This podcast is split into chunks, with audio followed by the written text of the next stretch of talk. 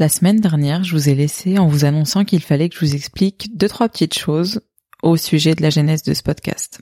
Alors, viens on parle, épisode 0, c'est parti Salut tout le monde On se retrouve en ce mercredi 31 mai et les ponts et jours fériés sont désormais derrière nous.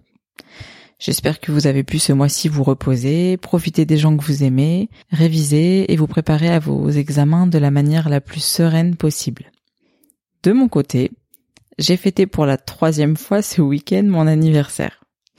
Et non pas que j'abuse, mais pour tous les taureaux qui écoutent, vous savez qu'il est compliqué de réunir tous ses proches autour d'une seule date au mois de mai. Et tout en profitant de ce merveilleux week-end ensoleillé de la Pentecôte, d'ailleurs, petite parenthèse nécessaire, n'oubliez pas de mettre de la crème solaire régulièrement pour vous protéger et éviter d'attraper le coup de soleil que j'ai eu sur le nez comme à mon habitude. Eh bien, sachez que j'avais hâte de vous retrouver. Alors pourquoi me diriez-vous? Déjà parce que vous me manquiez. Une semaine, c'est long et court à la fois. Et aussi parce qu'il était temps que j'aborde un sujet ô combien important avec vous, mon parcours scolaire et professionnel jusqu'à maintenant. Pourquoi je le fais?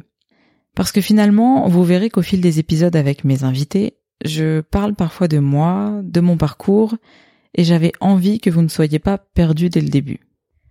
Alors, j'ai commencé par un bac ES, puis j'ai fait un BTS commerce international en internat, au sein d'un établissement particulier, la Maison d'éducation de la Légion d'honneur, MELH.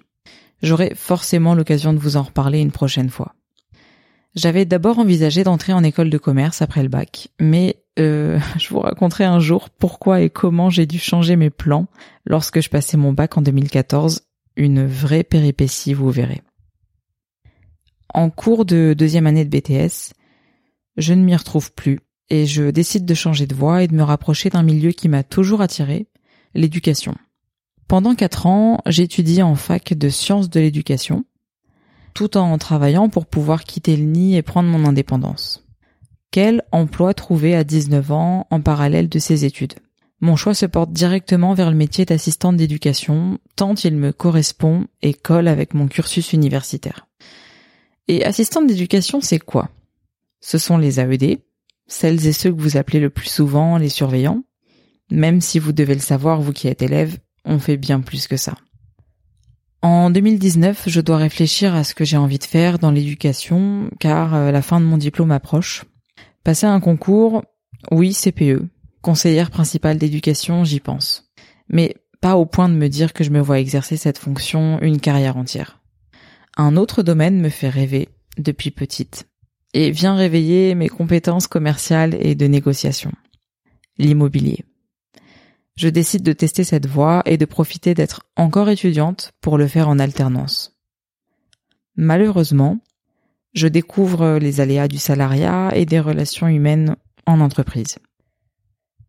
Et cette expérience ne se passe pas bien.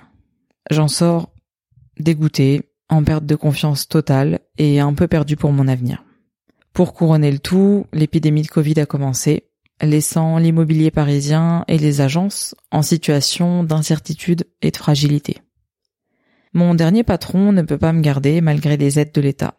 Mon contrat est rompu et je me retrouve alors, à 25 ans, au chômage. Alors ça, clairement, si je m'y attendais et si je m'y étais préparé, pas le moins du monde. Je profite alors de cette pause forcée pour euh, continuer à progresser et à cheminer, à m'instruire et je suis des cours de BTS diététique pendant un an, que je valide. Je suis passionnée parce que je découvre et j'apprends dans ce domaine, mais euh, je suis très très loin d'être à l'aise dans les matières scientifiques qui sont essentielles dans ce métier. Alors en 2022, il est temps pour moi de faire le point sur toutes ces expériences et sur mes aspirations réelles, qui je suis devenue depuis le bac? Les choses sont désormais claires. Je n'aime pas la routine. J'aime avoir de la liberté pour organiser mon quotidien et ma vie professionnelle. J'ai besoin de changements fréquents à travers des projets qui m'animent et qui me font évoluer. Je n'ai pas forcément envie de travailler en entreprise, ni d'être sous les ordres de quelqu'un et deux choses apparaissent comme une évidence. Premièrement, l'éducation me manque. Vous, les élèves, me manquez. Et deuxièmement, et ça, c'est un élément auquel je m'attendais pas et que j'aurais pas pu anticiper. Je suis fan de podcast. Et trop fan pour continuer à être seulement auditrice. Donc je passe à l'action. Et après trois ans, sans avoir mis les pieds dans un établissement scolaire, je reprends en septembre 2022 un poste d'assistante d'éducation en collège. Et je me dis une chose. Tu as le droit et tu es capable de créer ton podcast. Alors lance-toi. Bon, il me faut plusieurs mois pour m'informer, découvrir les équipements, le matériel, tester des idées puis les modifier, avoir peur aussi, euh, douter. Puis finalement, trouver le bon angle. Et la suite, si vous m'écoutez aujourd'hui, vous la connaissez. Sauf qu'entre-temps, comme je le disais, en trois ans, le Covid est passé par là. Et c'est pendant le confinement qu'on a commencé à entendre parler de la santé mentale des jeunes, comme disent les médias. En réintégrant le monde de l'éducation, je constate que cette problématique fait très souvent les gros titres des journaux, mais qu'on ne cherche pas à s'intéresser sincèrement à vous qui êtes concernés, à chacune et chacun d'entre vous dans votre singularité.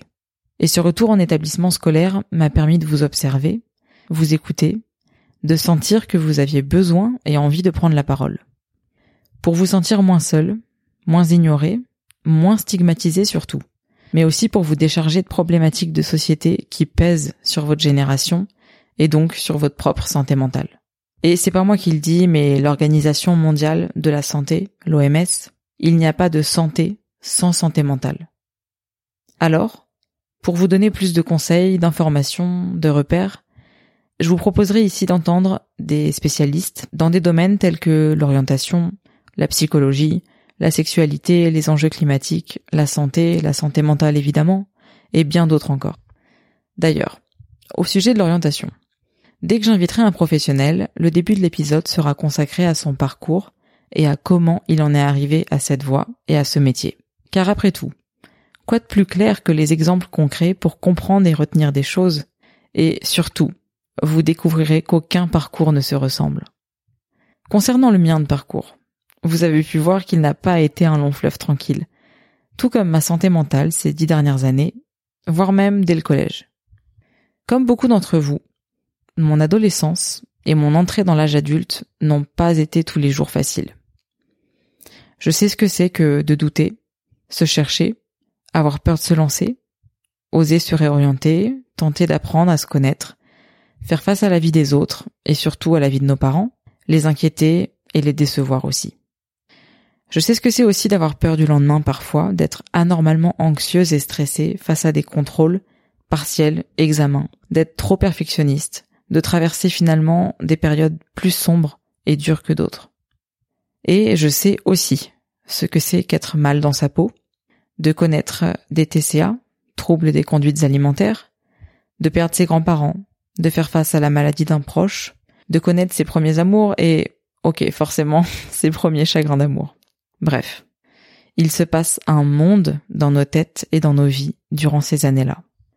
Et ce que j'ai appris en dix ans, c'est que parler fait du bien, que partager et échanger peut même changer la donne dans certaines situations. Alors ici, on parlera de tout ce que vous voulez. Un espace de parole bienveillant. J'y tiens, c'est hyper important. Une safe place. Où le jugement n'a pas sa place. Alors, si vous vous demandiez au début de l'épisode pourquoi j'ai lancé Viens on parle, je pense que désormais vous en savez un petit peu plus et vous comprenez pourquoi ça me tient tant à cœur. Et comme j'ai aussi constaté ces derniers mois que, en tant que personnel d'éducation, je ne pouvais pas toujours prendre le temps malheureusement d'échanger avec vous, comme je le souhaite, Quoi de mieux qu'un podcast et qu'un épisode qui vous y est consacré pour le faire? Tu veux faire partie du podcast? Tu es au lycée, en études post-bac Tu as envie de prendre la parole sur une problématique en particulier? De me parler de ta santé mentale, de ce que tu as traversé ou de ce que tu traverses en ce moment Tu peux même me demander de ne pas citer ton prénom et d'en choisir un autre le temps de l'épisode pour garder l'anonymat. Alors sens-toi libre de me contacter et n'hésite surtout pas à le faire. Tu peux m'écrire sur le mail du podcast voplepodcast@gmail.com tout attaché. Je te l'écris évidemment dans la description de l'épisode. Tu peux aussi m'écrire par message privé sur le compte Instagram du podcast @vop-du-bas le podcast. Si tu connais quelqu'un qui pourrait aimer ce podcast partage-lui et dis-lui de s'y abonner. C'est grâce à vos partages et à vos notes et étoiles que Viens on parle pourra aider et toucher un maximum d'entre vous. Au fait, on parle de quoi la semaine prochaine? Si t'as écouté la bande-annonce la semaine dernière, tu dois te rappeler qu'à partir de mercredi prochain, je serai plus seule derrière le micro.